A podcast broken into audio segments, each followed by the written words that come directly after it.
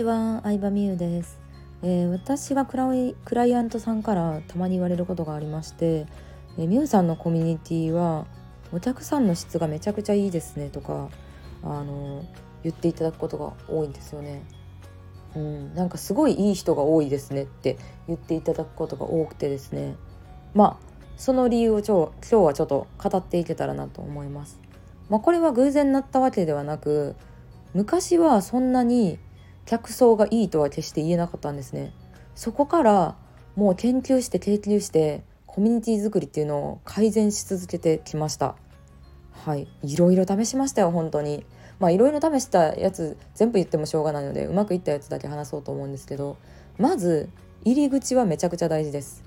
うん、どうやって自分のことを知ってもらうのかっていうのは結構大事でして、えー、まあ私は考えられる人思考力ある人にやっぱり来てほしいなっていうのが、まあ、言っちゃったら基礎学力のある人に来てほしいなと思ってるんですね。その基礎学力ってどういうことなのかというとうん分かりやすく言うと例えば本読める人とかそういう感じかな。そう本ね読むの苦手とかでもいいんですよ。でも最低限ブログとかメルマガの文章を読むのは面白いなとかある程度長いメルマガでも面白かったら読めるなぐらいの人に攻めまあ来ていただきたいなとは思ってますね。うん、じゃなくて、まあ、私が個人的にうんやらないように意識してるっていうのは TikTok とか TikTok 私発音おかしいんですよね。TikTok とかリールショート動画から来てもらうっていうのは避けるようにしております。うん、まあショート動画っていうのはねその最終的に販売する商品がお菓子とかお店とかならいいと思うんですよね。うん、化粧品とか。なんだろうな。うんまあぬいぐるみとかそういうものを売ってるんだったら全然問題ないと思うんですけど CM 的な感じで。ただ私はまあビジネスを教えるという、まあ、言ったら塾なので、うん、塾というか学びなのであのやっぱまあある程度の人に来ていただきたいっていうのはあるんですね。だから直感的にショート動画であ面白いな流れてくるまま見てあなんかすごいな。みたいな感じ。あこんな稼げるんや。みたいな。なんか短絡的すぎる人に大量に来られてしまうとね困るなと思ってそういうのはやってないっていうのがありますね。うん、なのでそれは結構意図してやってることかな。流行った時にやった方がいいのかなとか思ったんですけどちょっと一つ立ち止まってそういうのに引き寄せられてきた人たちってどういう人だろうっていうのは考えましたね。うん、なのでそれはでも自分のサービスとか商品とか集客動線増してるとかにもよるので、まあ、一概に絶対ダメっていうわけではないですけどね。はい、で、えー、あとは普段から結構言っておくことが大事かな。そうまさにこのスタイフがそうなんですけどそういう人に来てほしくないですっていうのを言ってるわけなんですね。基礎ちゃんと基礎学力のある人に来てほしい本読める人に来てほしいっていうのを言っててうんじゃないとあのそうね私のコミュニティのね客層がめっちゃいいですねって言ってくださる方って、まあ、何人かいらっしゃるんですよ今までにも。まあ、いろんなコミュニティ所属されてきた方なんですよ。ね、比較しないともちろんわからないのででいろんなコミュニティでうん例えばまあ数千のサロンから、ま、あ数十万数百万の,、ね、あのアカデミーとか入ってもやっぱりなんか変な質問してる人とかもいらっしゃるんですって。うん、というかまあ私もいろんなコミュニティにね入ってたので分かるんですよ。もう何？メンバーサイトの動画で言ってるやんみたいなこととかちょっと自分で考えたら分かることとかえそれをこの人にえこの人に質問する内容じゃないっていう、まあ、パソコン教師の先生に聞くような内容をね聞いてる方もいらっしゃったりとかして。うん。なんかでそれに対してすぐレスポンスがないと切れてる人がいるみたいな状況とかも実際感じたことありますしお客さんもねそういうのところコミュニティに入った時にあれ？みたいになってで大変だなって思った時にちゃんとねお客さんを選べばあの平和なコミュニティ作れるんやって思ってくださったりとかもするんですけど、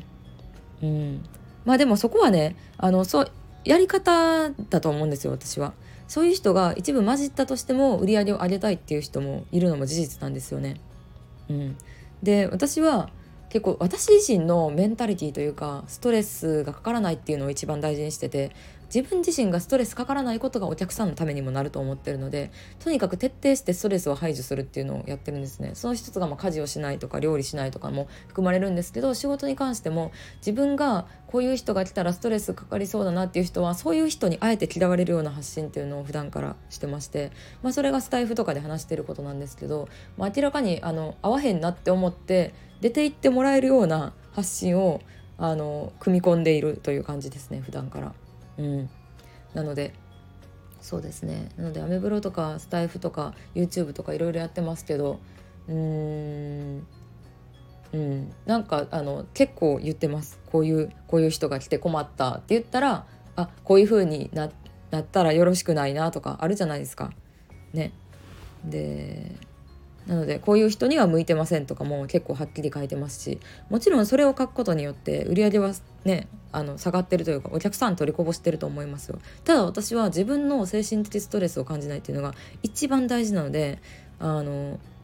うん、自分なんか把握してるって感じかな。自分が目標とする売り上げとかも自分のストレス耐性とかうん自分が何に対してなんかイライラしちゃうのかとかも把握してるからそれをなんか事前に排除してるっていうのは結構あるかなと思います。なのでどういう人が嫌かっていうのもさ結構人によるじゃん。うん、なんかちょっとぐらいの遅刻は全然 OK っていう人も正直いるし自分も遅れるしみたいな。でも時間きっちりにしてる人もいるじゃないですか。ね。ズームにさ1分1秒でももう遅れたらもうなんか入らせないっていうコミュニティをやってる人もいるんですよ実際。うん、でそこはやっぱり時間をちゃんと守る人やっぱ社会人としてのルールをしっかり守れる人がそのコミュニティは入ってるなっていうイメージも私もありますしうーん。もう人によっては結構ねあのお客さんとか生徒に対しても結構厳しいこと言う人もいらっしゃいますね。うん、はっきりとえなんかもうその質問の仕方はなんか失礼失礼やとかなんかイラッとしましたとか結構言う人も全然いるしなんか自由なんですよねそこってビジネスって。うん、だからうんなんか言わずにイライラするよりはもうなんか目先の売り上げというよりかは自分がなんかどうやったらイライラしないか自分がどうやったら精神を保たれるかっていうのを考えた上でなんかそれがいいなと思うお客さんに来ていただくのが一番いいと思うのでうんなんかちゃんとね無料の時から言ってあげるっていうのが優しさなのかなとは私は思いますね。はいまあそういう感じかな。まああとまあイライラするとか言ってましたけど別に私結構そんなにうんどうなんだろうな寛大な方とは思ってますけどね自分で主人に対してイライラすることもマジでないし私旦那に対してキレたとかも一回もないし友達に対し友達と喧嘩したこととかもほとんどないんですよ怒ったりとか。うん、ないしあんまりなんかイライラするタイプではないんですけど私が結構 HSP 気質というか周りのこと気にしちゃうから私に対して言うのはいいんですけど他の人に言うのはやめてみたいな時はありますねグループコンサルとかで他の人が聞いてなんか嫌な気持ちになってないかなとかでイライラしちゃうっていうのはありますね。うん、だからなんかまあそういう時は事前にルール決めとくとかいろいろ対処方法はもちろんあると思うんですが、えー、何の話でしたっけ？忘れちゃった今日の話のテーマ。うんまあそういう感じです。もう本当に好き放題喋りましたが、えー、まあお客さんの質の話ですね。うん、だからまず自分がどういうお客さんが良くてどういうお客さんが嫌かっていうのを自分で把握しとくことかな最初は。でそれが把握できたら、まあ、実際ねあの来てみないと対応してみないとわからないところもあるんですけど、えー、そういうお客さんが来ないための予防線というか普段から発信しておく。まあ、それをすることでかなり、えー、お客さんの質は良くなっていくんじゃないかなと思います。うんまあ、あとはやっぱり一番ビジネスねやる上で一番はもうお金を取るか自分の精神的安定を取るかっていうどっちかを選ばざるを得ない時もあると思うのでなんかそこのストレス耐性とかも自分で把握しておくことが大事かなと思いますね。はいここまで聞いてくださりありがとうございました。